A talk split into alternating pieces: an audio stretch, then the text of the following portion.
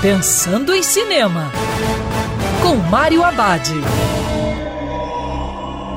Olá, amigo cinéfilo, tudo bem? Já no circuito suspense Man Fatos do Medo, do diretor Alex Garland.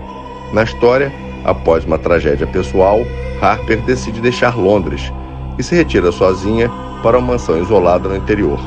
Mas a cura, como a mudança, leva tempo.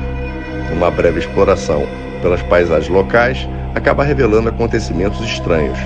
Algo ou alguém na floresta ao redor parece estar a perseguindo, que começa com uma ansiedade, se torna um pesadelo, habitado por suas memórias e medos. Menos Fácil do Medo é um filme diferente, bem ao estilo do diretor Alex Garland, que talvez não funcione para todos os públicos. Uma espécie de estudo com temas sociais.